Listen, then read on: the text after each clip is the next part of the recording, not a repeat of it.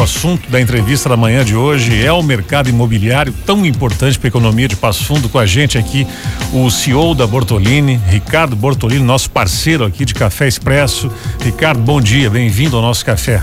Bom dia, Gerson. Bom dia a toda a audiência da, da Rádio PF. Mais uma vez agradeço o convite de estar aqui para nós bater um papo aí sobre o nosso mercado imobiliário. Bacana. Essa época do ano, evidentemente que uma parte da conversa ainda exige um balanço do ano passado, que está fresquinho, que recém encerrou. Ricardo, vamos dar uma geral aí. Como é que foi o mercado imobiliário em 2023? Vamos lá, vamos dar uma geral. Uh, nos dois segmentos Gerson, venda e locação, iniciando pela locação, Passou numa cidade que demanda muitos imóveis, muita demanda de imóveis, principalmente residenciais, né? Então a gente ainda percebe que a cidade precisa de um estoque maior de imóveis, a gente já tem dificuldade, principalmente nessa época onde a cidade atrai mão de obra, estudantes, a gente tem já dificuldade de alguns locais falta de imóveis. E, e uma tendência estoque que tu fala aí, é estoque para venda ou locação ou as duas locação. coisas? Locação. Estou falando de locação.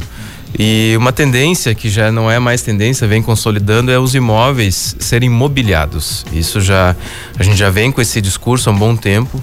E o consumidor hoje que vem para alocar o imóvel ele quer a praticidade que é o imóvel imobiliado. Então, nos nossos negócios, juntos aos nossos clientes, a gente vem falando muito sobre isso. E é um mercado que vem crescendo. Uh, crescemos 11% no mercado de locação no passado. Uh, o mercado de alocação comercial ele está estabilizando, tá já a gente teve uma, um decréscimo muito grande de, em função da pandemia. Então a gente vem recuperando, o preço vem recuperando e a vacância vem baixando, que é os imóveis desocupados, né? Então comparando com pré-pandemia, como é que se está? Ele está voltando, é. ainda não está um cenário pré-pandemia. Não está ainda, principalmente para imóvel comercial. Comercial. Comercial, né? Teve muita coisa que fechou, muita gente com dificuldade nos imóveis, nos negócios, né?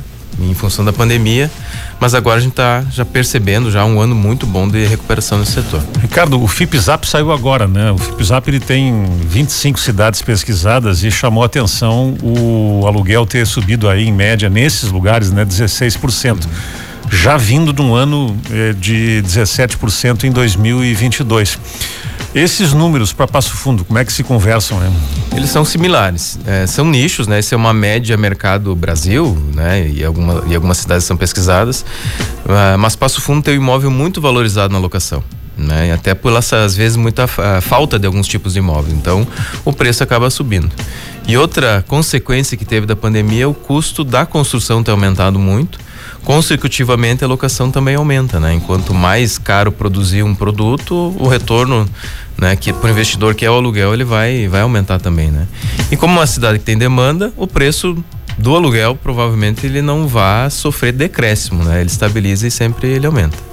Agora tem uma coisa aí que a gente é, não entende, né? Quem não é especialista e tu vai ter que me explicar agora assim. De um lado o FIPZAP põe 16%, do outro a inflação do aluguel é, zerada ou negativa. Como é Sim. é que esses números se conversam? Mas é mercado, Gerson. É, é mercado. É o, o, o, o, a inflação do aluguel, né? O IGPM é o, é o reajuste do contrato não quer dizer mercado, né? Então o mercado regula através da oferta e procura. Já está então, se fazendo com outros índices? A pandemia assustou muito em função do GPM, então hoje uhum. existe PCA como prática também. É, só que o GPM agora já teve negativo um, um, uma, um resultado tão baixo, as pessoas não querem nem o IPCA, querem voltar para o GPM, né? Uhum. Mas tem contratos que a gente acaba fazendo uma média entre GPM e IPCA para ter é, uma segurança mais médio e longo prazo para quem está alugando. Geralmente nos comerciais, imóveis que têm um prazo de contrato mais longo.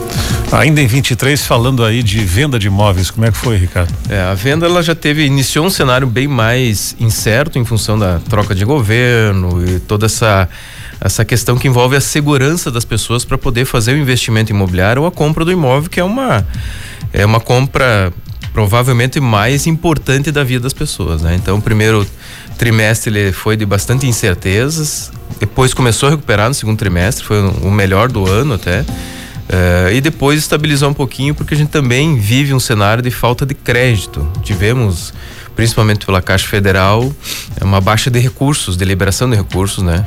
Teve um tempo até sem crédito e uma taxa de juro ainda alta, né? Uma, apesar de nós estar com uma Selic, ah, flutuamos esse ano a 12, 13%, a taxa de juro ela nunca passou de 10 efetiva nos bancos, né? Mas mesmo assim afasta o crédito, né? Quanto mais alto o juro, menos condições eu tenho de, de buscar um financiamento, né? A gente conversava aqui antes de entrar no ar sobre a perspectiva, né? Vamos entrar agora em 2024. E tu falava aqui sobre dois aspectos que te chamam a atenção positivamente. A agricultura, né, que tende a ter uma safra melhor depois de vários anos seguidos aí sofrendo mesmo, né? E o juro, né? Que também tem uma tendência de queda ao longo do ano. Esses dois itens aí motivam para 24 aí, Ricardo? Motivam. A questão que eu, eu vejo principalmente na agricultura é essa distribuição de riqueza, né?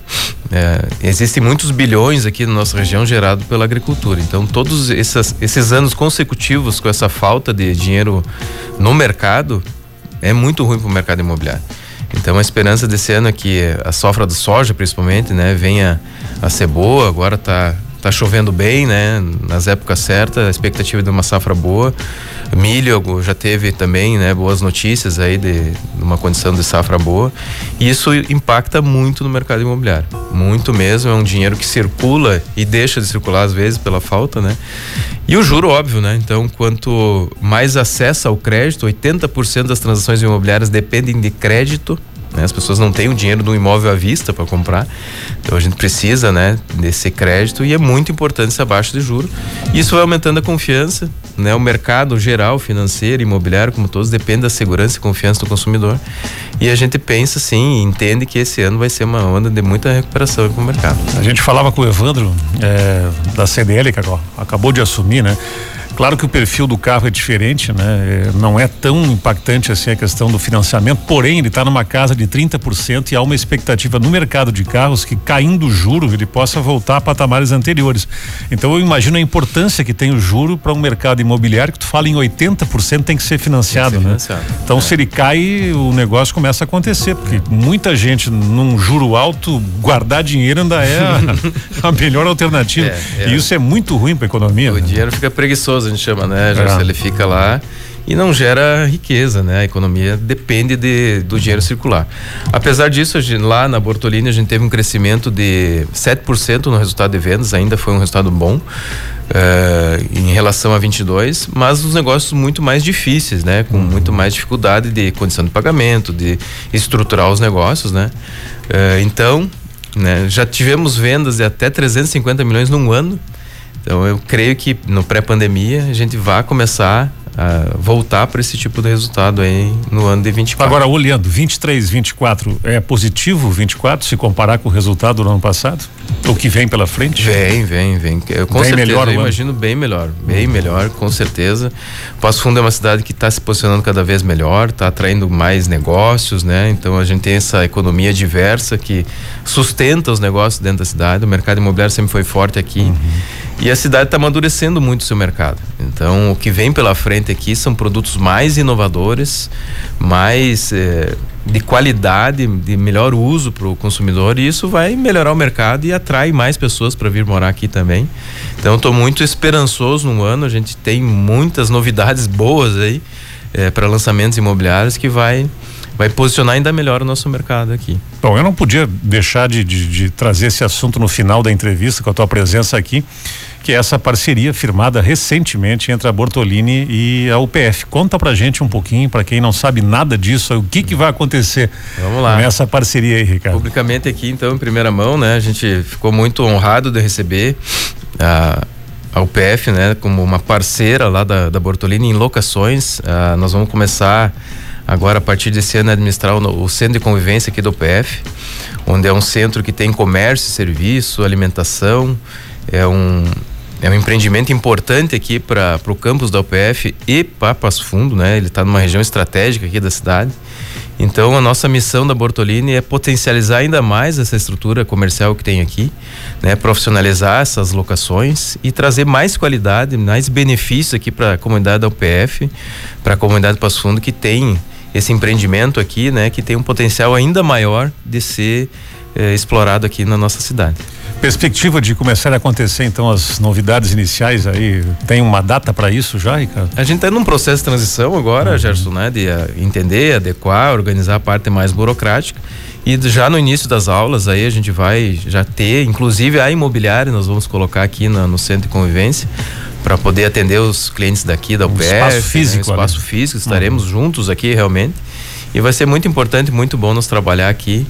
Né, e já no início do ano começar a trazer as novidades aí para a universidade. Bacana, Ricardo. Sempre é bom conversar contigo aí, que seja um excelente ano para Bortolini, né? Obrigado, Gerson, para todos nós, para a audiência, aí, um ótimo ano, que 24 seja um ano de muita muito sucesso e muita saúde para todos nós. Valeu, bom dia.